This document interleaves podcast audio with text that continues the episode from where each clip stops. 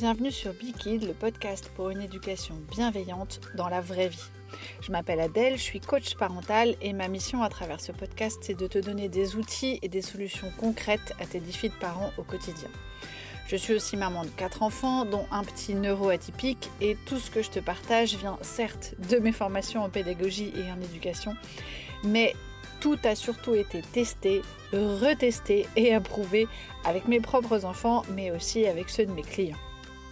Je sais que ça peut te paraître difficile, voire utopique, mais je te garantis que tu n'as pas besoin ni de crier, ni de punir, ni de menacer, et encore moins de mettre à l'écart ton enfant, quel que soit son âge.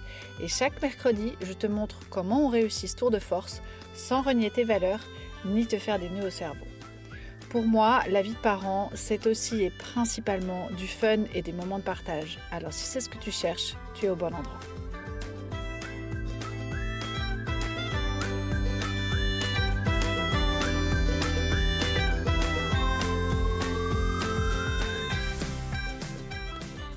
Aujourd'hui, pour cet épisode 32, j'ai eu envie de tester un nouveau format que j'ai appelé Histoire de parents parce que je trouvais intéressant d'écouter des parents comme toi et moi, parce qu'on est tous différents et que cette variété est source de richesse, mais aussi parce que finalement, quelles que soient ces différences, là où on se retrouve souvent, c'est dans l'amour qu'on a pour nos enfants et dans notre volonté farouche et pérenne de leur transmettre des valeurs importantes à nos yeux.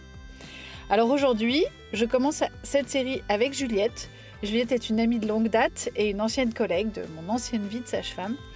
Ce qui m'a amené à penser à Juliette, hormis l'envie de papoter avec elle, je te l'avoue bien volontiers, c'est que pour moi finalement Juliette, elle incarne une, une éducation bienveillante à une époque où c'était loin d'être à la mode, en tout cas en France. Et j'avais envie de savoir finalement comment elle a réussi là où moi j'ai eu l'impression d'avoir échoué, en tout cas à mes débuts de maman, parce que j'étais pas du tout dans euh, son paradigme au moment où et finalement on a eu nos enfants à peu près au même âge. Mais j'avais aussi envie de savoir quels ont été ses défis, quelles ont été ses contraintes, l'évolution de sa grande famille. Je te laisse donc avec Juliette découvrir tout ça et je te souhaite une très bonne écoute.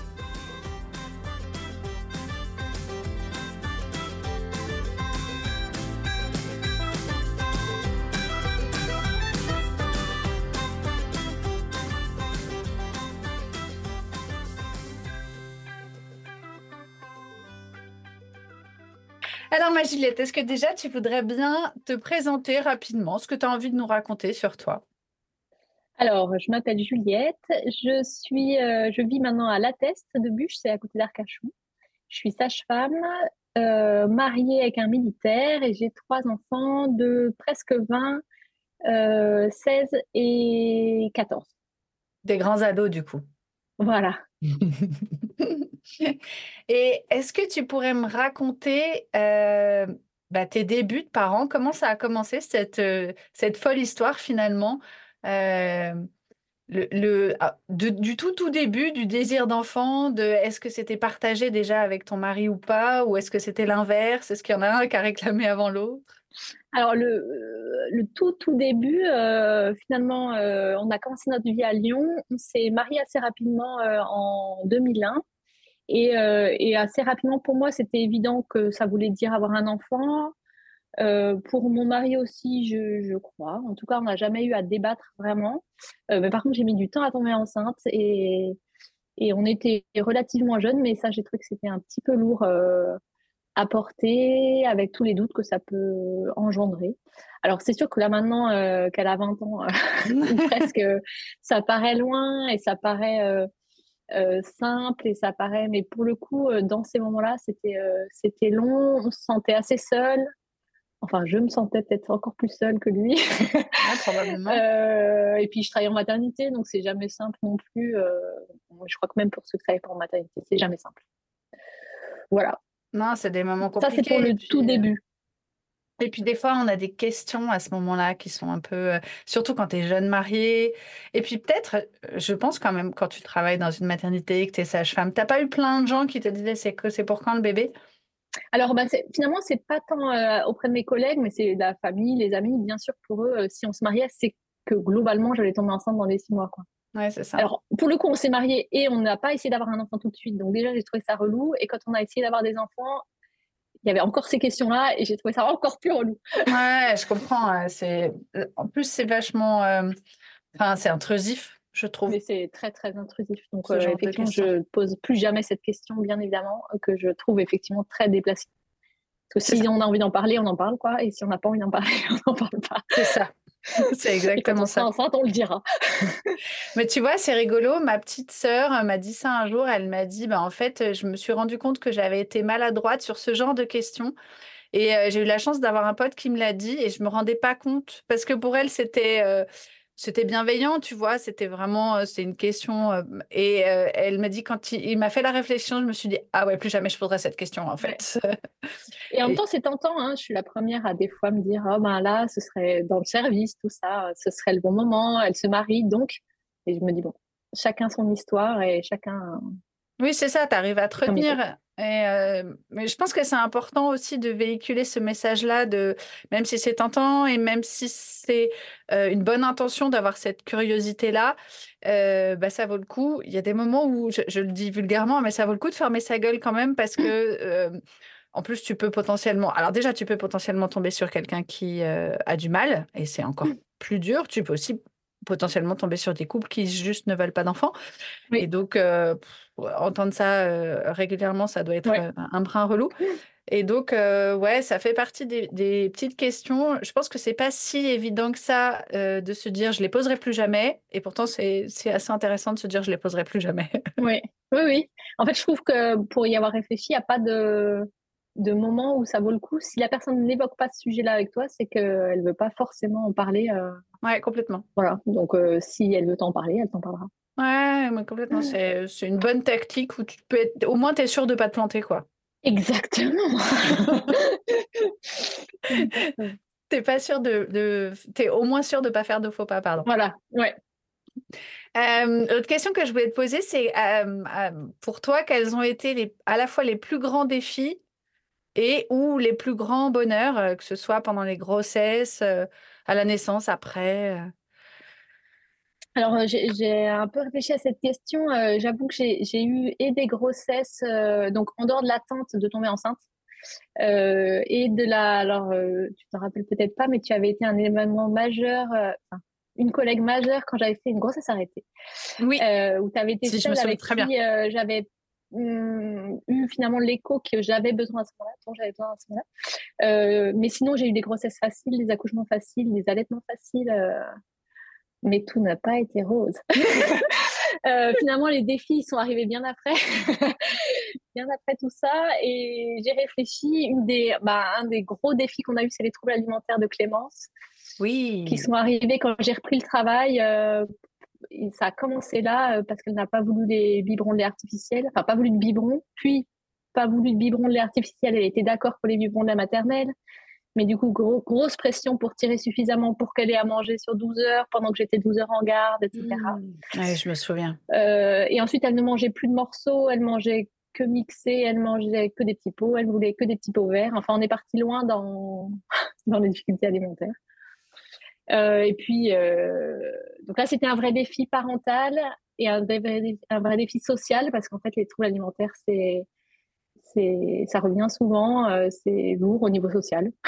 Oui, parce que tu es jugé, c'est ça que tu veux dire? Parce que tu es jugé, euh, parce qu'il faut que tu te justifies, euh, que ton enfant pleure devant une assiette, de ne pas manger ses frites, pas manger sa pomme, pas manger, voilà, qui vomit quand tu lui proposes des pâtes, enfin. Donc euh, oui, Euh, après, elle n'a jamais cassé sa croûte, elle ne s'est jamais mise en danger, hein, mais c'est vrai que c'était socialement euh, pas très simple. Voilà, donc ça, c'était un vrai défi. Euh, avec le recul, on n'a pas forcément géré au mieux, mais on a fait ce qu'on a pu avec les billes qu'on avait à ce moment-là. Ouais, c'est ce que j'allais dire. Tu as fait ce que tu as pu avec euh, ce que tu avais. Ouais. Tu as géré comment, du coup? Est-ce que tu as fait appel à des pros ou est-ce que tu Ben, on a été orienté par la crèche de l'hôpital sur euh, le CMP. Oui. Donc, on est parti au CMP avec notre petite fille. Alors, ça, c'était vers l'âge de un an et demi, deux ans, parce qu'elle pleurait à chaque repas à la crèche. Oh, la vache. Euh, parce qu'elle refusait de manger à la crèche. Et... Mais à la maison, c'était pas bien.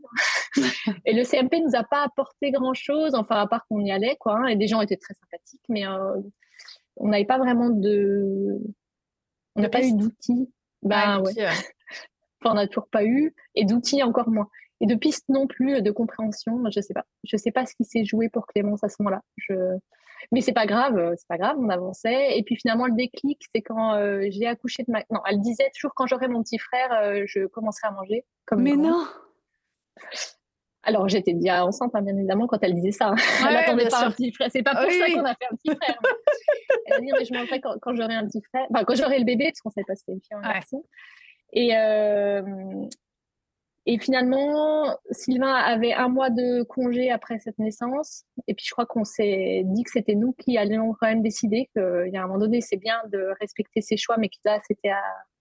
Et on a pris le taureau par les cornes. Et chaque aliment, elle le mettait à la bouche, elle vomissait, elle le mettait à la bouche. Mais on avait un mois pour se lancer dans l'aventure. Et surtout, elle avait dit c'est OK pour moi, je me lance aussi avec vous. Ah oui. Enfin, elle voulait essayer, quoi. Ouais, alors là, forcément, 17 ans après, ça paraît très beau. Euh, sur le coup, euh, j'en ai beaucoup pleuré. Euh, elle a beaucoup pleuré. on a beaucoup pleuré tous ensemble. Et je lui en parle de temps en temps, quand même, de tous les, pro les progrès. Enfin, maintenant, elle, est tout à fait normale, hein, ça ne se voit plus. et je suis très fière qu'elle ait réussi à s'en sortir aussi bien de cette difficulté-là. Ouais. tu m'étonnes. Et maintenant, elle mange de tout, elle a aucune difficulté alimentaire. Sauf les pommes de terre. Ouais, alors c'est vrai que c'est courant, mais enfin bon, euh, euh, je reconnais qu'ils mangent, qui sont bien plus sélectifs que les pommes de terre. Hein. exactement, c'est un handicap, mais pas non plus, euh, ça reste acceptable socialement. Écoute, on est en plein hiver, on peut faire des raclettes avec des carottes. Franchement. Bah, elle, prend du pain. Elle prend ah du pain en cas de raclette, donc c'est facile, ouais. Non, vraiment, c'est. mais je suis très fière de toute façon de mes enfants, mais très fière en particulier parce qu'elle a vécu elle quelque chose un peu plus difficile que les autres. Oui, et puis qu'elle était volontaire pour, euh, pour essayer. pour s'en sortir. Pour s'en ah ben, sortir. Euh, et finalement. Sans grande aide, à part la vôtre, ce qui est déjà énorme, mais sans aide de. Et le CMP, hein, je peux pas, je peux pas dire. Peut-être que ça a joué, j'en sais rien. Moi, j'ai eu l'impression que c'était pas très concret comme aide. Tu vois, comme les, les, outils que tu peux donner toi en disant j'ai des pistes, on peut trouver des boîtes à outils. Là, on n'avait pas vraiment de boîte à outils. Alors, du coup, forcément, euh, comme j'ai pas mal de, comptes Instagram euh, sur tous les thèmes possibles et imaginables, j'en vois quand même pas mal, moi, des gens qui proposent des outils. Alors, c'est très, très fréquent, hein, les difficultés alimentaires. Oui. Euh, troubles de l'oralité, tu en as pléthore. On commence enfin à vraiment en parler et à mettre des mots dessus. Et bah, tu as des orthophonistes, tu as des ergothérapeutes. Mais alors, il y a 20 ans, tu vois, on parlait moins de l'orthophonie pour les troubles alimentaires, c'est évident. Ah oui, clair. On ne pas orienté. Mais, euh, mais je pense que maintenant, euh, c'est une des pistes que j'irai voir, très clairement. Euh, peut-être qu'il y a 20 ans, il n'y avait juste pas d'orthophonie spécialisée, en fait. Je ne me rends pas compte, mais c'est possible. C'était étonnant parce que malgré tout, elle mangeait du pain, donc on savait qu'elle n'avait pas discuté pour avaler des morceaux. Tu vois, il y avait des choses où on se disait, bon, elle n'a pas de problème anatomique, parce qu'on a pensé à tout, hein, mais j'en sais rien. Je ne sais pas. Je sais pas. Après, euh, moi, j'ai bah, typiquement une orthophoniste qui est spécialisée dans les troubles de l'oralité. Euh, j'ai vu un de ses posts où elle disait, euh, le titre de son post, c'était Pourtant, il mange des chips.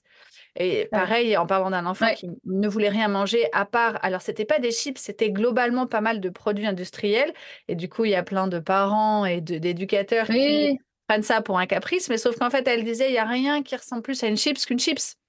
Comme le pain, euh, tous les produits très industrialisés sont très standardisés, c'est toujours pareil. Alors que quand tu cuisines un plat, ah oui, tu bah, changes. Et oui, ça change la texture, ça change la façon d'avaler. Exactement, il y a forcément une variation.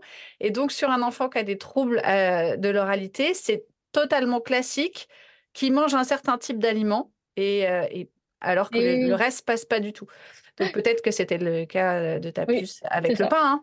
mais, mais c'est vrai qu'il y a plein de trucs comme ça qu'on a peut-être découvert au fur et à mesure. Et puis, c'est toujours pareil, on a peut-être mis une petite dose de bienveillance et on a oui. accepté d'arrêter de croire que c'était un caprice, un enfant qui veut pas manger quand même.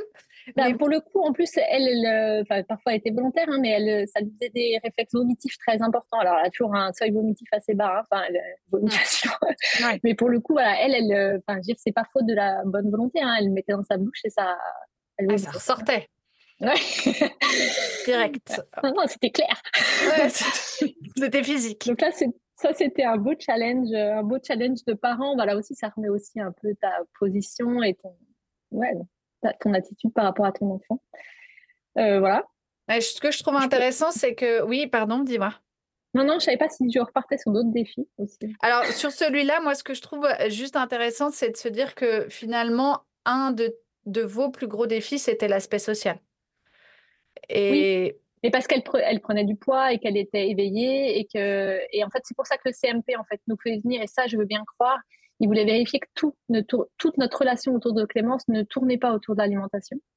Et en fait on avait encore des temps de qualité on lisait des bouquins on faisait des jeux on allait au parc enfin et, Dieu merci là on parlait pas on parlait pas repas. Mais il disait que parfois ce trouble est tellement envahissant que le parent il essaye en permanence de solliciter pour la nourriture parce que l'enfant se met en danger et comme on n'a jamais eu de souci pour euh, Clémence, euh, en tout cas pas ce souci-là, en fait, ce qui est drôle, c'est qu'elle a commencé à casser sa courbe de poids pile quand euh, Maxime est né.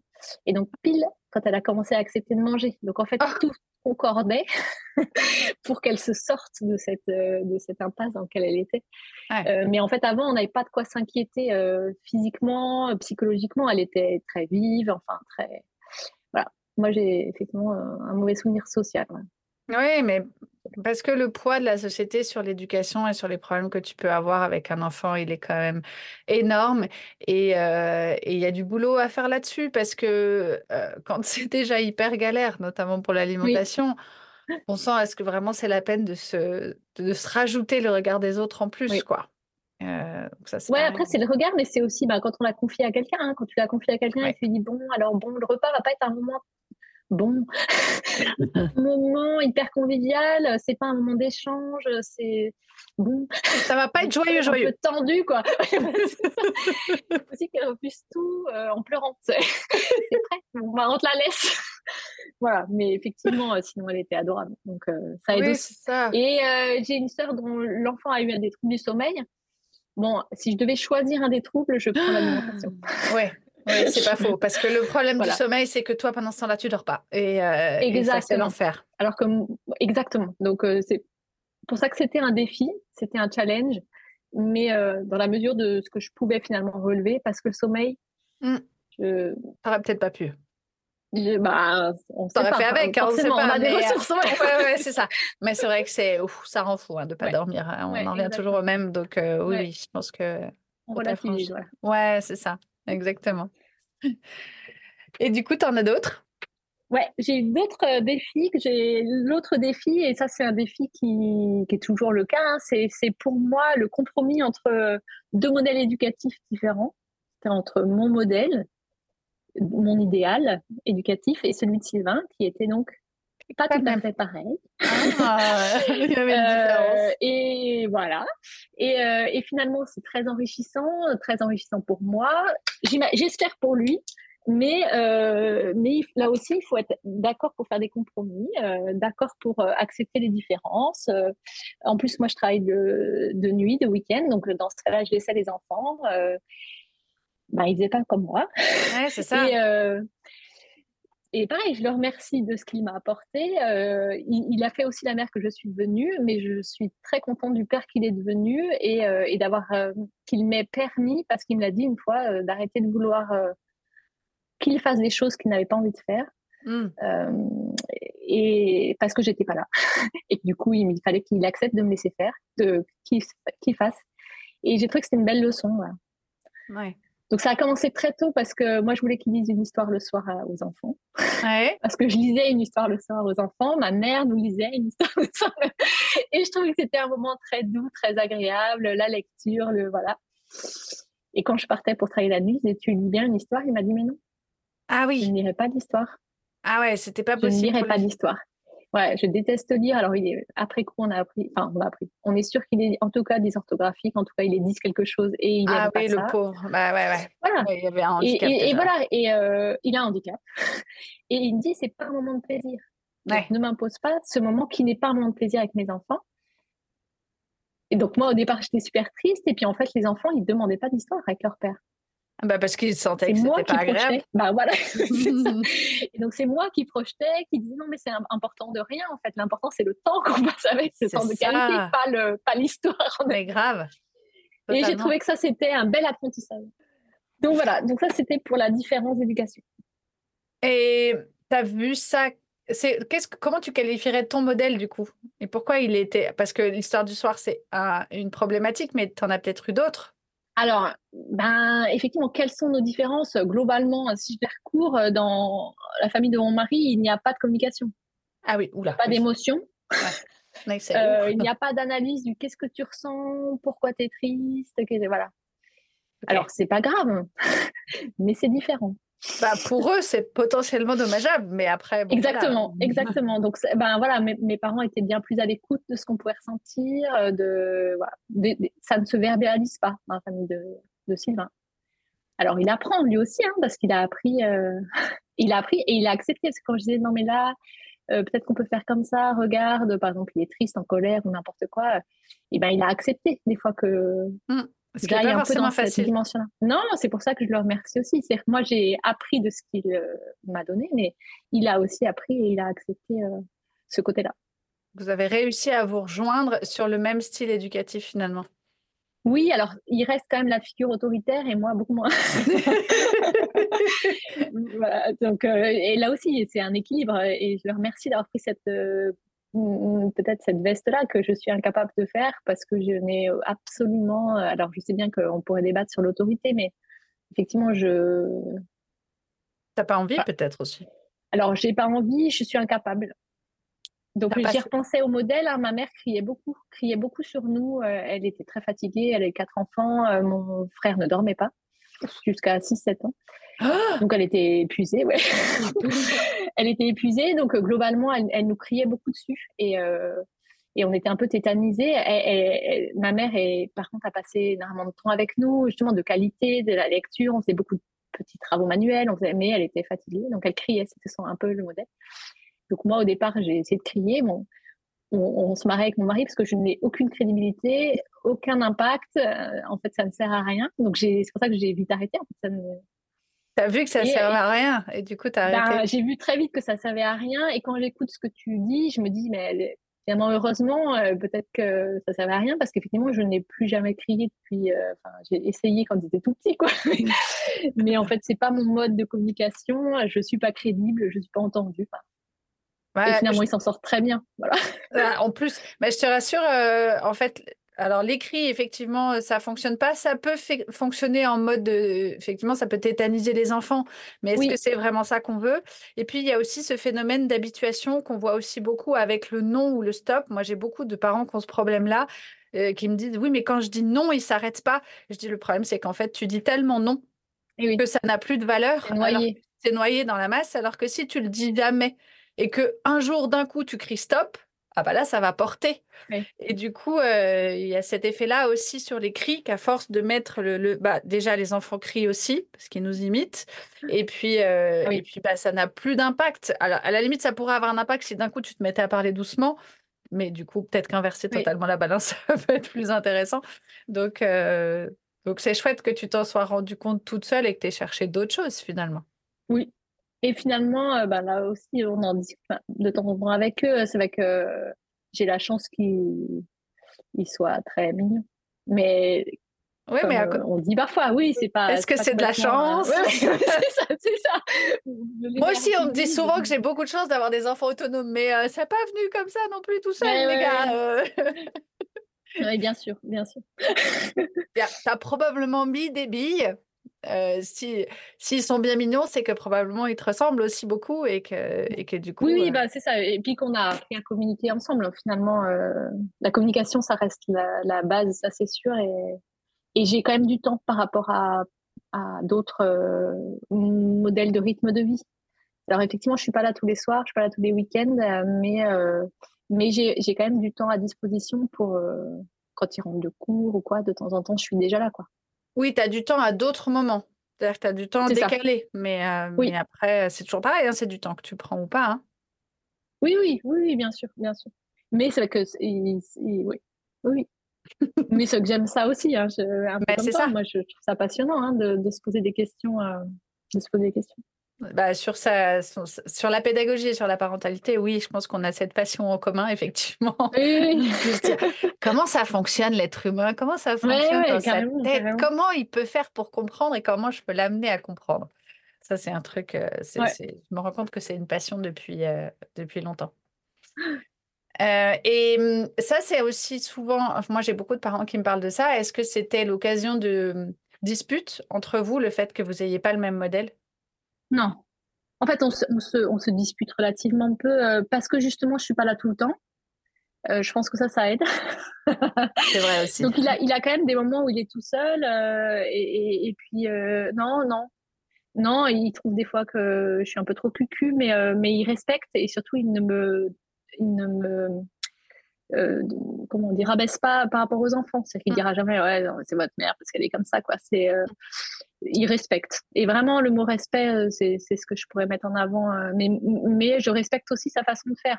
Mm. Même si des fois, je trouve, je pense qu'il passe à côté de, de- de moments intéressants avec nos enfants euh, parce qu'il a fermé le dialogue et qu'il a dit c'est comme ça et pas autrement. Mais tant pis pour lui. euh, Ouais. je peux, voilà, c'est chacun fait comme il peut avec ce qu'il a, etc. Ouais, mais il pense avait que- jamais, il avait jamais dit aux enfants qu'il les aimait. Enfin, il a- moi, je les inonde de bisous, mais lui, euh, c'est beaucoup plus. euh, voilà. Et, euh, et donc, j'apprenais aux enfants à, à regarder d'autres éléments qui pourraient, qui Ah. comprennent que leur père Ouais. les aime. Par exemple, euh, bah, je dis, bah, tu vois, là, il, il a acheté tel chocolat. Bah, tu vois, c'était pour te montrer qu'il t'aime. En fait, il ne le dit pas, mais c'est comme ça. Bah, là, il t'a ramené des cadeaux de son OPEX. Tu vois, ça veut dire qu'il t'aime. Et en fait, plus il vieillit, plus il donne des signes à comprendre qu'il les aime. Mm. Euh, et... Mais je respecte aussi. C'est-à-dire, je disais pas à Sylvain, mais dis-leur que tu les aimes, enfin. Ouais, c'est ça. important pour des enfants de le comprendre. Et je me dis, ben, on va plutôt comprendre comment lui communique, comment lui fonctionne, et puis les enfants vont comprendre que. Et puis c'est aussi, c'est ce que je dis, moi, il y a, il y a plein, il y a plein de gens qui disent il faut être, euh, il faut être hyper en accord avec l'autre parent, il faut toujours être d'accord, il faut toujours mettre la même, faire la même chose et dire la même chose. Et moi, je trouve que c'est plutôt intéressant euh, d'avoir deux personnes différentes euh, et de montrer qu'on est capable de pas être d'accord, mais de se parler correctement, euh, de alors se convaincre si c'est possible et respecter sans convaincre quand euh, on, on- Ah ouais. ça se présente aussi. Et euh, justement, donner des clés à tes enfants euh, pour qu'ils comprennent leur père, bah, ça peut aussi leur donner des clés pour comprendre d'autres personnes qui vont fonctionner à peu Mais- près de la même façon. Et c'est hyper riche euh, plutôt que d'aller pousser effectivement ton homme à faire Ouais. des choses sur lesquelles il n'est pas fondamentalement OK parce que ça lui Et parle pas. pas Quoi. fondamentalement, et puis je pense qu'il ne sait pas faire. Pour le Oui, coup, en il ne plus. saurait pas faire. Ouais. Donc ça sonnerait un peu faux en disant, mais oui, je t'aime. ça me paraîtrait complètement improbable. Ouais, mais complètement. euh, et quand les enfants ont commencé à comprendre qu'il fallait juste décoder, en fait, ils se sont rendus compte qu'il y avait plein de signaux tout le temps. En fait, Ah, génial. donc, ouais, et du coup, c'était OK pour eux. Et, et du coup, OK pour moi aussi. Parce que je trouvais oui. ça essentiel, même pour Sylvain, parce que je trouvais ça tellement triste pour lui quoi, de ne pas avoir ce retour des enfants qui est quand même super. Et puis du coup, il l'a eu d'une autre manière. Ouais, ouais, voilà. On arrive à comprendre. Mais ouais. Donc ça, c'était quand même un défi, mais c'est un défi du couple, hein, finalement. Je pense que c'est pas Oui. nouveau. euh. Ouais, mais il y en a, il y a beaucoup de défis de parents qui sont, ouais, qui sont à la fois des défis de couple, des défis de famille. euh, c'est Ouais. très, très, très fréquent hein, et, et c'est, c'est très challengeant, c'est très inconfortable parce que aussi, comme on a cette image que on doit être d'accord sur les bases et que l'éducation c'est la base, bah, dès qu'il y a un désaccord, Ah oui. euh, il y a, il y a une, une espèce de faille qui fait croire aux, parents souvent que Oh, ça va pas entre nous. Moi, je leur dis, mais c'est pas parce que vous n'êtes pas d'accord que tout le reste est bon à acheter à la Eh oui. poubelle. Euh, Il y a peut-être moyen de trouver un compromis et, euh, et justement de, euh, de trouver ça intéressant d'un point de vue pédagogique pour les enfants, parce qu'encore une fois, ils apprennent de deux personnes fondamentalement différentes qui ne seront jamais les mêmes personnes. Et la question de savoir comment elles arrivent à bien vivre ensemble dans la communication et dans le respect, c'est quand même bien plus riche que de faire semblant d'être toujours d'accord. Ouais, ouais, carrément, carrément.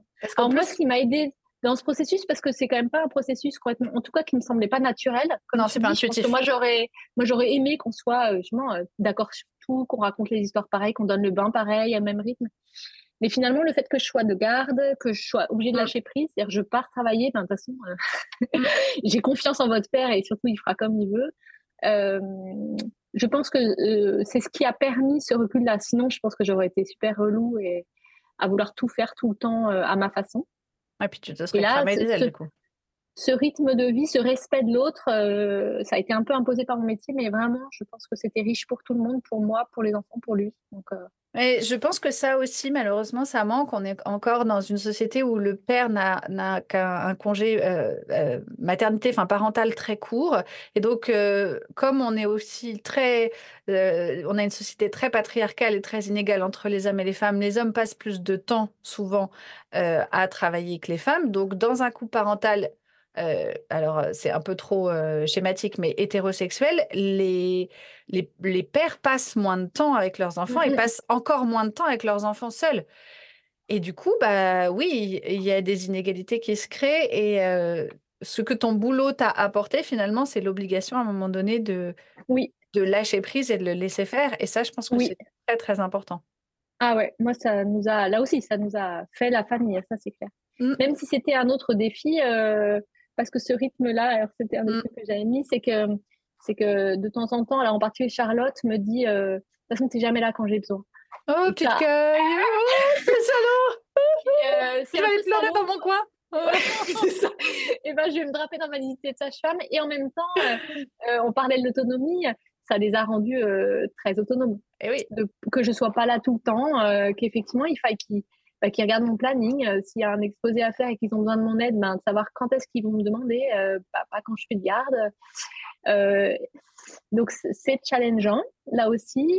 quand elle me l'a dit ça, et elle me l'a dit plusieurs fois. Donc maintenant, la première fois, j'ai cru que j'avais versé une larme, et puis finalement, je me suis dit c'est pas ça qu'elle veut dire. Ça veut dire tout le reste du temps où je suis là, c'est de la qualité. c'est aussi de dire tu peux me manquer un peu. Elle a le droit de dire que tu me manques, je peux comprendre. Euh, mais euh, bah, quand Sylvain est parti à l'étranger en OPEX, il a fallu qu'il soit très autonome.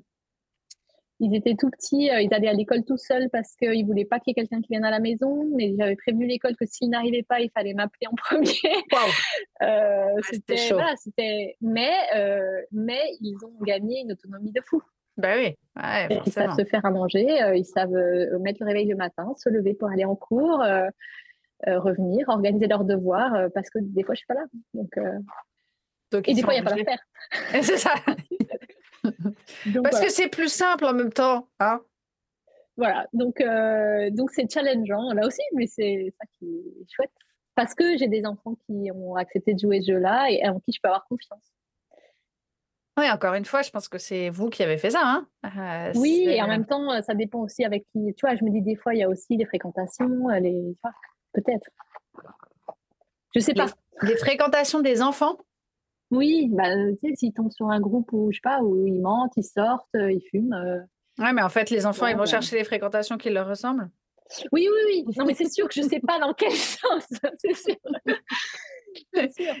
Et du coup, et c'est vrai que les enfants qui, enfin surtout les ados qui ont tendance à se lancer dans des fréquentations un peu euh, dangereuses, euh, bah, c'est souvent de la provocation et un, manque de pouvoir euh, sur leur propre vie à la maison qui fait que dès qu'ils en ont la possibilité, ils vont un peu lâcher la bride. Donc c'est pour ça qu'on en revient toujours à la même chose. oui, oui il y a beaucoup, beaucoup de toi dans, euh, dans la façon dont se gèrent tes enfants. Enfin, beaucoup de vous. Oui, oui. Plutôt, oui. C'est deux. Vraiment. Et tu avais d'autres trucs challengeants à nous partager? Déjà pas mal. Euh, non. Ouais, ouais. Je crois, alors, bah, parce que justement, j'ai pas eu de grosses difficultés majeures en dehors de ça, parce qu'on a déjà abordé plusieurs sujets. Non, c'est déjà pas mal. Quand même. c'est déjà pas mal. C'était super, ouais, ouais. Et est-ce que tu as eu l'impression que ton éducation, ta façon de faire, en dehors du fait qu'elle était en décalage avec ton homme, est-ce que tu as eu l'impression qu'elle était en décalage par rapport au reste de ton entourage, la famille, Non, les amis? Non, non. Euh, un peu mes beaux-parents, du coup, qui trouvaient que c'était un peu chelou. Euh, ils nous ont glissé au passage, donc Maxime, hein, qui a 16 ans maintenant. Euh, non, il va, il a 17. Bref, je suis perdue dans mes en fait, il, en troisième, ma belle-mère le trouvait trop cucu, enfin trop mou, trop, j'en sais rien. Et, et, en fait, il est parti en internat en seconde. Elle était absolument persuadée qu'il était incapable parce qu'elle disait il est trop dans les jupes de sa mère, égal. Je lui disais des fois que je t'aime et des fois je le prenais dans les bras pour faire un petit câlin à dos. Ah oui. Mais comme ma belle-mère euh, n'est pas du tout tactile, elle trouvait que c'était euh, trop, euh, que c'était trop. trop tout. Ça, trop de démonstration d'amour et donc elle disait de toute façon il pourra jamais sortir des jupes de sa mère Et en seconde, il est parti en internat. Il est heureux comme un roi. Et euh, donc, je crois qu'elle est, elle n'y croyait pas une demi-seconde à ce qu'il ait en fait de l'autonomie sans moi, qu'il puisse faire sans moi. Ouais. Et du coup, est avec moi hein, parce que c'était surtout moi qui était justement très euh, tactile et voilà. Oui, c'était ta faute. en même temps, ben, c'est logique. Bah, c'était beaux-parents. La base. Carrément. Euh, et du coup, je crois que ça a été. Euh, voilà, elle, elle s'y attendait pas, ouais. Donc euh, non, mais vos parents sont un peu surpris, mais ils disent quand même, parce qu'ils en parlent un peu avec mes parents, que les enfants sont très bien élevés, très gentils, très, très autonomes, enfin. et mes parents, il n'y a rien de choquant. Pareil dans les cousins, cousines, il n'y a rien de choquant. Et même avec tes copines, tu n'as jamais eu l'impression de ne pas faire pareil que les autres? Non. Non, à part que justement, elles me disent toutes, oui, mais toi, tes enfants sont gentils. en fait, on peut leur faire confiance à tes enfants. Euh. Et donc, ça veut dire que s'ils sont gentils et qu'on peut leur faire confiance, tu peux être plus cool, c'est ça? Oui. Ouais, c'est ça. Et puis, euh, je peux les laisser tout seuls à la maison, je peux. Euh, on peut partir un week-end, je peux. ouais, alors qu'en fait, c'est parce que tu es cool avec tes enfants qui sont gentils. Mais bah, voilà, on en revient toujours à la poule et à. Mais, mais quand elles me voient fonctionner avec eux, elles disent pas t'es super bizarre. Quoi. Ok. Ouais, c'est mmh. plus, euh, c'est assez fréquent, hein, ceci dit. C'est plus au niveau des enfants que ça se voit et que du coup, euh, euh, oui. ça surprend parfois. Oui. Moi, j'ai un peu comme les tiens, probablement. Ouais, c'est ça. Moi, j'ai, oh là là, mais qu'est-ce qu'ils sont cool et qu'est-ce qu'ils sont autonomes. Et bah ouais, mais ça vient pas de nulle part. C'est pas, c'est pas juste de la chance, c'est pas juste héréditaire. Euh, autant avec Ambre, j'ai pas vu, j'avais pas compris tout de suite et j'ai pas vu le vent venir, mais euh, j'aurais pu la laisser explorer plus que ça. Mais autant le reste, euh, ça, vient quand même de quelque part, quoi. C'est toujours pareil. Ouais, alors on en parlait un peu. moi, j'ai toujours ce, à me dire pourtant, j'ai pas eu l'impression de faire grand chose, tu vois. Enfin, j'ai, j'ai pris du plaisir avec mes enfants, mais j'avais pas de, pas de tuyaux, pas de. oui, tu n'avais pas forcément de guide. D'outils. Ouais mais finalement, on apprend, euh, on apprend avec les enfants qu'on a, avec le conjoint qu'on a. Euh. Oui, puis, euh, alors moi, j'en ai eu des guides, j'ai fait des formations et j'ai appris des choses, mais finalement, je me rends compte que tout ce que j'ai le plus appris, c'est comme toi, c'est sur le terrain en expérimentant. Bah, ouais, c'est en bah, testant que le naturel revient. Ouais, c'est ça. le naturel revient vite au galop de toute façon. Et eh bien, bien sûr. Je pense quand même que et puis, moi, j'avais une éducation qui fonctionnait pas, euh, qui fonctionnait pas terrible avec les grands, surtout avec Ambre, et qui fonctionnait plus du tout, du tout avec le dernier. Et il a bien fallu à un moment donné que je me dise, non, mais là, moi, je vais pas y arriver, il va falloir que je me fasse aider. Mais j'ai aussi beaucoup expérimenté des trucs et me rendre compte que non, là, plus je, plus je suis verticale et autoritaire, et plus il pète un plomb, Renan. Donc, à un moment donné, euh, moi, ça fonctionne. Donc, à un moment donné, la tête inversée la vapeur, voir ce qui fonctionne, quoi. Donc, euh, je suis d'accord avec toi. Il y, a, il y a quand même beaucoup, beaucoup de choses qu'on apprend en expérimentant, mais il faut aussi, je pense, euh, se donner le droit de l'expérimentation. Oui, oui, oui. Et puis, et puis, il faut parfois avoir l'imagination. oui. aussi parce que, hum, par exemple, là, hier, je suis rentrée et ma fille était déjà là et elle me voit, elle fond en larmes. Oh, Donc, elle a 14 ans, voilà. Et donc, euh, je lui dis, euh, est-ce que tu veux qu'on parle? Je fais des petites cases dans le dos, est-ce que tu veux qu'on parle? Je comprends que non. Ok. Et en fait, voilà. Et en fait, c'était assez tentant de dire, écoute, Vinci, il faut que tu me dises, il faut que je puisse t'aider, il faut que. Et puis, je me suis dit, bah, écoute, je te dis juste que je suis là euh, quand tu auras besoin, quand tu auras envie et quand tu te sentiras de le, de le faire, on en parle. Et, puis, sinon, bah, je suis triste que tu sois triste, mais c'est tout ce que je peux faire. Mais je te laisse et tu me dis si tu as besoin. Euh, et, finalement, ce recul-là et ce temps-là qu'elle avait besoin pour relâcher de la pression de la journée, de, ça aurait pu devenir, euh, elle aurait pu finir par s'isoler dans sa chambre en claquant la porte en disant écoute, je veux pas te parler tout de suite. Mmh. Et finalement, ce recul-là, de se dire bah, elle vient quand elle veut, elle me dit quand elle veut. Et donc, c'est arrivé une heure après, j'ai eu 12 en bio. Waouh! Ok! What the fuck? T'es déçu, c'est ok, t'es déçu, on peut être déçu, euh, mais tu sais, c'est quand même, euh, voilà, voilà, on débriefe un peu, et puis finalement, après, c'était ok. Et j'ai trouvé que prendre ce temps-là, c'est aussi parce que j'ai le temps d'avoir le temps, enfin, c'est toujours pareil, hein. Ouais, oui, c'est sûr. Euh, mais tu aurais pu aussi, enfin, tu vois, être pressé. Moi, ça m'est arrivé une fois de tout lâcher et de dire bon bah tant pis, je sais pas ce qu'on mangera ce soir, mais on commandera des pizzas parce qu'Ambre avait fondu en larmes aussi et que bah il y avait urgence quoi. Donc, des fois, c'est aussi une question de priorité, de se dire, bah là, la priorité, c'est ma fille, et puis le reste, on verra. Oui, oui, oui, bien sûr. Oui. Mais oui, oui, on fonctionne aussi beaucoup par l'expérimentation. ce qui est dur, je trouve, dans l'expérimentation, enfin moi, ce que j'ai trouvé difficile, c'est d'être jugé laxiste et d'être un peu montré du doigt à cause de ça et, et qu'on me dise systématiquement, notamment pour Renan, mais il faut que tu sois plus ferme, il faut que tu sois plus ferme. Et j'étais là, mais plus ferme que quoi? Je ne vais pas l'enfermer quand même, les gars. Enfin, à un moment donné, qu'est-ce que je peux faire de plus là? J'ai pas de, j'ai pas de billes. Donc non, je vais plutôt complètement inverser le truc. Enfin, pas inverser, mais je, je, vais changer quelque chose parce que là, ça fonctionne pas. Alors après, j'arrivais à me dire que les gens vivaient pas avec mon fils et se rendaient pas compte de, de sa problématique parce qu'il a quand même un, trouble du déficit de l'attention. Donc c'est ça. Mais euh, mais quand même, euh, je, j'ai trouvé que c'était ça qui était difficile, c'était de finalement de se dire, je vais tester autre chose euh, envers et contre tout.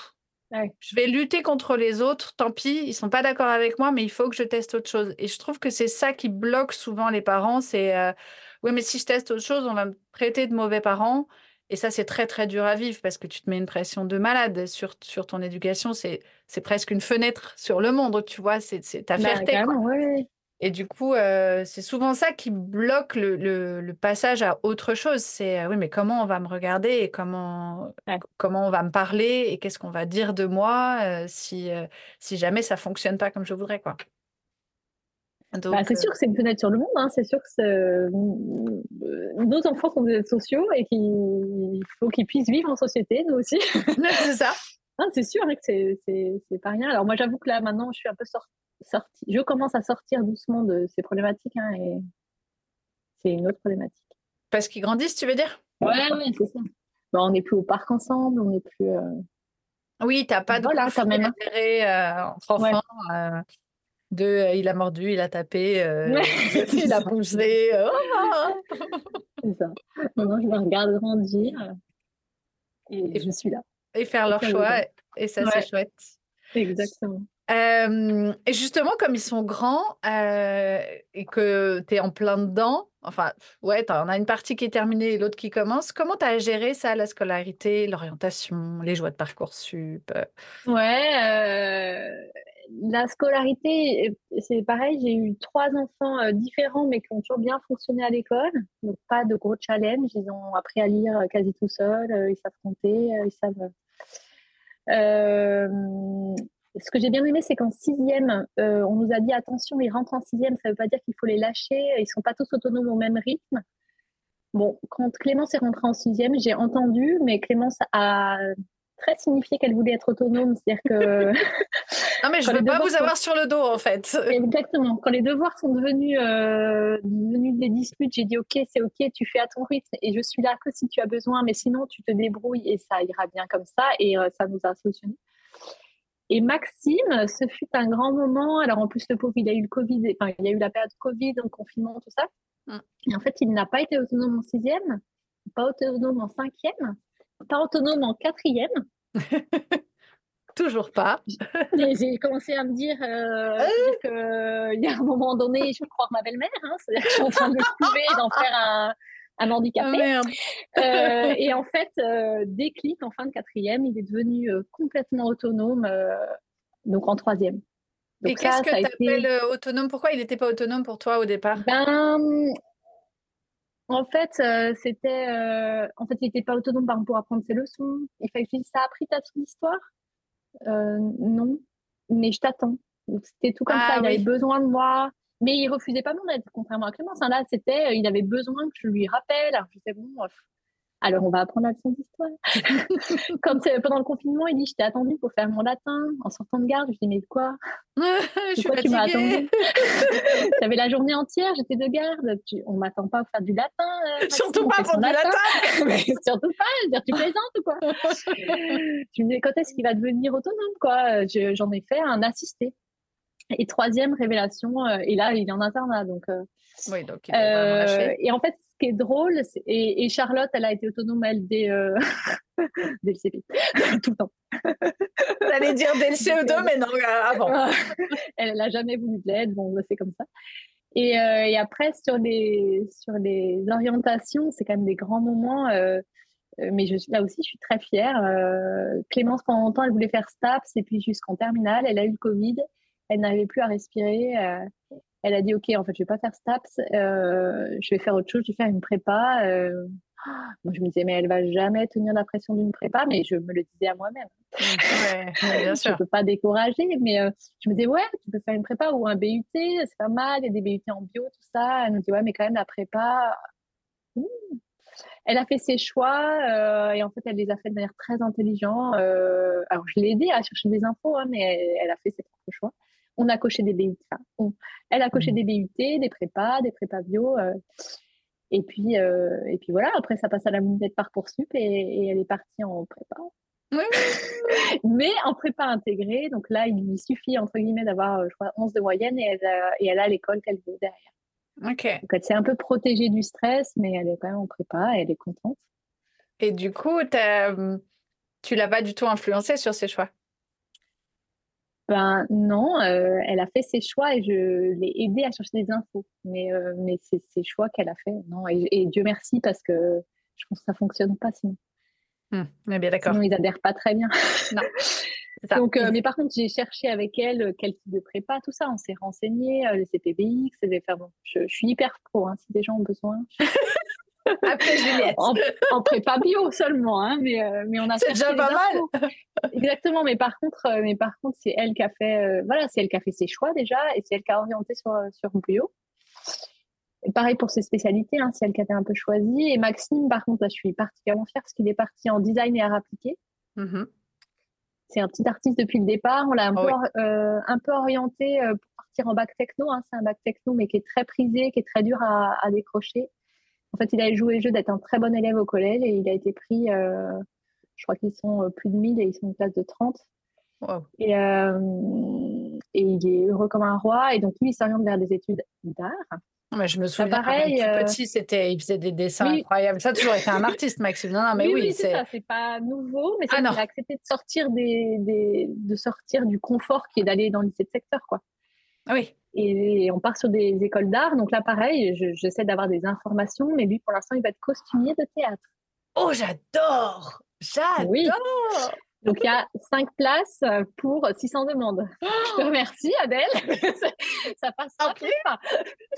mais là, pareil, euh, finalement, mon but, c'est qu'il prépare des plans B après, euh, après qu'ils fassent ce qu'ils veulent. Mais euh, il y a pas mal de plans B, il y a des BTS couture, il y a pas mal de trucs. Okay. qui part sur euh, le tissu. Et puis Charlotte m'a dit derrière moi, et c'était très mignon, elle est venue me voir en disant Maman, il faut que je te dise quelque chose. Je suis littéraire. J'adore.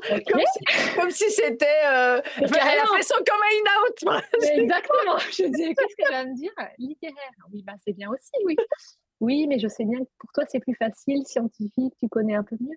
Non, mais on va se renseigner. pas problème. On va trouver, on va trouver. Voilà, et du coup, c'est trois enfants très différents avec des profils très différents. Et c'est chouette. C'est trop rigolo la façon dont Charlotte t'annonce. Maman, en fait, oui. Euh, je suis Il faut que je te dise un truc.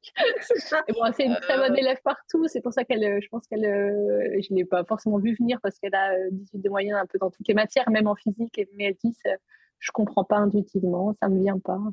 Ah oui, ça lui demande peut-être plus de travail et puis surtout. Enfin, de travail, non, hein, je ne peux pas dire travail, mais on va dire. Ah, d'investissement. Ouais, voilà. c'est ça, exactement. exactement. Ça vient moins intuitivement. c'est ça. C'est pas en claquant des doigts. Ouais, voilà. Ah, ok. après, je lui dis en seconde, ça va être un peu plus chaud. Hein. Oui, puis c'est aussi peut-être juste une question de goût. C'est ce qu'elle préfère et du coup, euh, c'est chouette qu'elle le sache tout de suite. Parce que. Mais carrément, ouais, euh je suis très très contente et en même temps, voilà, ça va être challengeant aussi, mais c'est intéressant. Toi aussi, tu vas te challenger euh, x4 Oui, alors moi, par chance, euh, bon, j'aurai l'occasion d'en parler plusieurs fois, hein, mais déjà la première année de Parcoursup, j'y échappe parce qu'en fait, ah Vivien a trouvé son, son école hors Parcoursup, il a déjà candidaté, il a déjà été reçu, donc puis il a fait ça tout seul, bien sûr, donc on l'a regardé faire on, a pris quelques infos, nous aussi, hein, pour savoir quand même où est-ce que tu vas déjà. Ah oui, ça a l'air intéressant. Le prix aussi, parce fallait Mais vraiment, euh, moi, j'avoue que je stressais à mort sur ce parcours-ci parce que je me disais, je ne sais pas comment faire, je sais pas.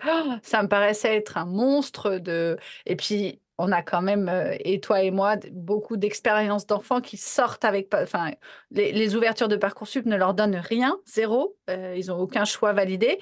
Du coup, euh, bon, bah, j'avais un peu peur aussi, tu vois. Je me disais, Vivien, au départ, il voulait faire l'INSA. Est-ce qu'il il sera reçu? Enfin, bref. Donc, j'étais plus dans le, oh, ça va être terrible. Et puis, ah, bah, ça sera pas cette année. OK, bon, bah, on va attendre deux, trois ans pour voir. Il y en a un il y en a un, c'est bon. Et puis Ambre, elle hésite entre vétérinaire et comédienne. Ouais, bah écoute, euh, pourquoi pas Et c'est vrai que, tu vois, je te disais pour Maxime, j'adore ce genre d'ambition. Alors, c'est vrai que je comprends que ça puisse faire un peu peur, mais euh, à la fois, ben, il y en a qui font ça. Et si tu n'essayes pas, tu n'y arriveras jamais c'est quand même quelque chose d'ultra précis. Donc, je me dis, s'il a envisagé cette option-là, c'est pas pour rien, c'est pas venu euh, de nulle part, qu'il y a déjà réfléchi, etc. Et puis, c'est vrai que, alors j'ai un exemple un peu biaisé, hein, mais moi, mon père, il est musicien pro, il avait un CAP d'électricien. Et un jour, à 18 ans, il a décidé de faire de la contrebasse. Il a fait de la contrebasse et il a, il a réussi à passer le conservatoire. Et et pour moi, euh, finalement, j'ai ce modèle-là de quand tu veux quelque chose, euh, qui est en plus euh, complètement contre-intuitif pour tout le monde, parce que ses parents l'ont mis dehors, il m'a dit tu n'y arriveras jamais. Et résultat des courses, il a fait ça toute sa vie. Il n'a fait que de la contrebasse toute sa vie. Et il me dit souvent, mais moi, j'ai pas travaillé, en fait, Adèle. Dans eh oui. Tu fait de la contrebasse Oui, enfin, quand même, tu étais payé pour ça. et, euh, et, du coup, euh, je me dis, quand tu veux vraiment quelque chose, et quand les enfants comme ça euh, ont une, une idée d'orientation très précise et qui fait un peu peur, ça vaut vraiment le coup d'aller creuser avec eux, comme tu as fait, leur dire, OK, euh, qu'est-ce que, vas-y, qu'est-ce que ça représente pour toi, être, je sais pas moi, youtubeur ou influenceuse euh, Comment tu vois ça? Qui est-ce qui, te, qui t'influence justement? Parce que c'est là qu'on se rend compte si c'est un truc comme ça euh, qui leur paraît merveilleux ou si c'est vraiment quelque chose qu'ils ont creusé, qu'ils ont vraiment envie de faire, pour lequel ils sont doués et que, a priori, si vraiment ils ont creusé et qu'ils sont doués, ben, il n'y a pas de raison qu'ils n'y arrivent pas.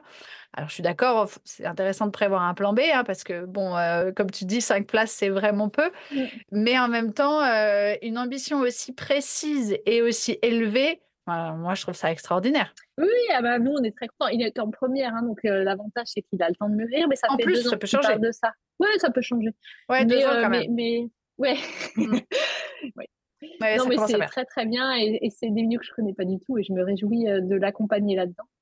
Bah oui, moi aussi, je trouve ça chouette qu'ils sortent un peu de nos métiers ultra scientifiques et médicaux parce que bah voilà, ça nous fait euh, Vivien qui veut faire de la programmation informatique pour jeux vidéo, c'est très spécifique. Ok, tu es là, euh, bah, quels sont les débouchés? Est-ce que tu vas, tu vois, c'est, est-ce que tu vas bien gagner ta vie? Oui, a priori très bien. Ok, parfait.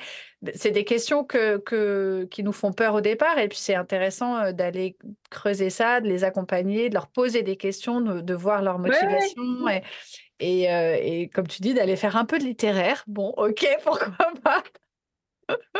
Je testerai, donc ça vient dans quelques années.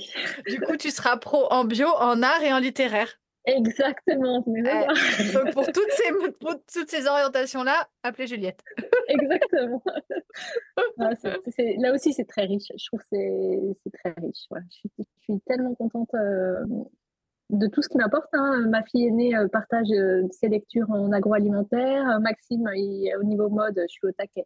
Ah, j'adore. Plein de, plein de créateurs et, tout dans tous les sens. Waouh. Charlotte, plein de bouquins. Donc, non, je me réjouis. Ils partagent leur, leur, passion avec moi. Je suis hyper contente. Ouais, ça c'est très, très, chouette. Ouais, et puis c'est quand même des moments de connexion incroyables. Mais quand tu écoutes un enfant qui est passionné par un truc, euh, qui part en monologue, que tu l'arrêtes plus, c'est quand même, euh, c'est quand même hyper chouette. C'est des moments qui mmh. se revivent qu'une fois, bon, par enfant certes, mais euh, qui se. C'est clair. Tu, tu revis pas non plus tous les coins de rue, quoi. Donc, non, non, c'est clair. C'est chouette. Si on résumait tout ça, Juliette, c'est pas facile comme question, mais c'est quoi pour toi être un parent? C'est pas euh, facile. Bah, euh, je sais pas, j'hésite. Ouais, c'est pas facile parce que finalement, il y a la mère que je suis et il y a les parents que j'ai euh, et mes grands-parents qui ont été parents aussi. Enfin, être parent, bah, c'est accompagner ses enfants dans leur spécificité et j'imagine tout en ne s'oubliant pas. Euh, Parce que c'est quelque chose que tu as réussi à faire, de ne pas t'oublier? Alors, il y a eu des périodes où je me suis un peu plus oubliée, mais, mais, mais ça me convenait. parce que c'est comme ça que je voulais être mère. Hein. Je, je, je, suis vraiment, je pense être la mère que je voulais être. Si j'avais pu, et peut-être que j'aurais arrêté de travailler pour mes enfants, mais a posteriori, je suis tellement contente pour la place que j'ai laissée à mon conjoint, pour la place que j'ai prise auprès d'eux et pour l'autonomie que ça leur a permis d'avoir, que je referais tout pareil. Ah, j'adore. Bon, sauf l'alimentation pour Clémence, je sais pas où ça a merdé, mais euh... si tant est que... économiser ça. Ouais, oui, c'est ça, mais si tant est que tu aies pu trouver un truc. Euh, en fait, ce qu'on imagine, mais c'est de la psychologie de bas étage, euh, moi j'imagine que c'est ma reprise du travail à deux mois et demi, euh, elle était au sein, elle a jamais voulu prendre le bib et c'était sa façon d'exprimer qu'elle était pas peut-être pas d'accord avec le concept. Donc peut-être que je suivrai euh, Macron et que je ferai un congé parental de six mois pour tous les premiers bébés, tu vois. Ouais. Peut-être. Ouais, et encore, euh, oui. on ne saura jamais si ça aurait changé. Non, non. non, c'est ça, mais c'est le seul petit. Mais sinon, je referai, je pareil. J'adore. Avec les mêmes enfants, avec les mêmes enfants. Ouais, c'est ça. et on revient à la question. Sur, et euh, on revient toujours qui a fait quoi. c'est ça, exactement. Si tu refais tout pareil, c'est possible que tu aies les mêmes enfants, du coup. exactement, exactement. Je serais très fière. C'est trop chouette. Et on arrive déjà à la fin et à la question signature du podcast. C'est pas une question facile non plus, mais est-ce que tu pourrais me raconter un souvenir d'enfance, de vraiment quand tu étais petite et que tu as vécu, dont tu te souviens comme d'une injustice? Alors, cette question, effectivement, euh, je trouve qu'elle n'est pas facile. Non, Mes parents ont fait très, très attention à être toujours euh, très, très, très égalitaires. On était quatre et par contre, euh, et de toute façon, s'il y avait trois bonbons, c'était forcément moi qui ne prenais pas parce que j'avais pris ce statut-là et que ça m'allait bien. Ah bon? J'ai un sang, oui, trop bizarre. mais j'ai un sentiment d'injustice, euh, je l'ai déjà partagé, mais que je, je, ressasse de temps en temps. Euh, c'est euh, ma mère nous déléguait quand même un peu les tâches ménagères. Hein. on avait chacun nos tours de. Et un coup, on avait étendu le linge et, euh, et, et, elle avait, elle était énervée. Elle s'était énervée contre nous en disant que c'était mal fait. Et j'avais trouvé ça très injuste parce qu'on avait pris du temps à le faire et qu'on n'avait pas fait exprès de mal faire. On n'avait pas ah. fait comme elle voulait probablement. Euh, et j'ai trouvé ça très injuste qu'on se fasse gronder pour un truc qu'on n'avait pas fait assez bien pour elle. Ouais. Voilà. C'est vrai. Et du coup, je fais attention maintenant en me disant, OK, même quand c'est un peu les choses, en me disant, bah, c'est peut-être pas comme ça que j'aurais voulu que ce soit fait. Et je peux éventuellement leur montrer comment faire mieux, mais je ne peux pas râler qu'il l'ait fait. Voilà. Et ça, j'avais trouvé ça euh, très injuste. Voilà. Ouais, mais c'est un bon exemple parce que c'est quelque chose que malheureusement on peut faire intuitivement. Et c'est aussi pour ça que je pose ces questions. Je trouve ça chouette de se remémorer nos sentiments d'enfant quand nous on l'a vécu, parce qu'on a tous vécu des moments comme ça où on s'est dit, mais c'est quand même très très injuste. Et je trouve que c'est intéressant de se rappeler de ça en tant que parent et de se dire, ouais, peut-être qu'il y a des moments où je, je peux me montrer injuste alors que j'ai l'impression de bien faire et je, je veux faire pour qu'ils apprennent. Et en fait, en, voulant faire pour qu'ils apprennent, je, suis un peu trop injuste. Donc, je trouve ça chouette de se, de se rappeler ces souvenirs-là pour, oui. tu dis, s'en servir après. Et quand c'est à toi de prendre cette posture-là, la posture de ta maman, de se dire, attends. Ouais. Euh, je vais peut-être pas râler. Ils ont quand même fait un truc. ouais, c'est ça. Ils ont Au quand moins, c'est fait. c'est ça. Exactement. Ils ont, ils ont, quand même essayé. Exactement. Merci beaucoup, Juliette. Est-ce qu'il y a quelque chose que tu voudrais rajouter? Non, bah merci Adèle. C'était un exercice intéressant. j'adore, j'adore te proposer des exercices nouveaux et intéressants. et eh ben, c'est discuter, on est toujours là. c'est ça. Ce sera le mot de la fin. Merci Juliette. Bisous.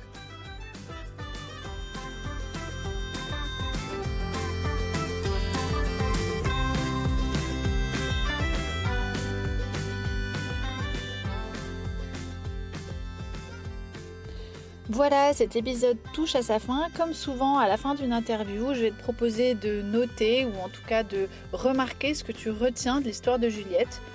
Personnellement, ce que je retiens, c'est que finalement, une vie socialement à contre-courant comme est la sienne et celle de sa famille, puisqu'ils ont tous les deux des plannings euh, un petit peu atypiques et en tout cas euh, très à l'écart des horaires de bureau classiques, bah finalement, c'est possible c'est possible avec une grande famille, c'est possible sans renier sur l'épanouissement ni des parents ni des enfants, et que, comme l'a fait Juliette, on peut même y trouver des avantages. Et pour tous les parents qui sont dans ce cas-là et qui nous écoutent, j'avais envie d'insister un petit peu sur ce message d'espoir parce que des fois on peut un peu redouter ce planning euh, euh, difficile en se disant que euh, ça va pas permettre l'épanouissement de tout le monde. Et ben Juliette a prouvé le contraire et je trouvais ça assez chouette. Je te remercie d'avoir écouté l'épisode jusqu'au bout. Je te retrouve la semaine prochaine pour un épisode solo. D'ici là, prends bien soin de toi et de tes kids. À bien vite!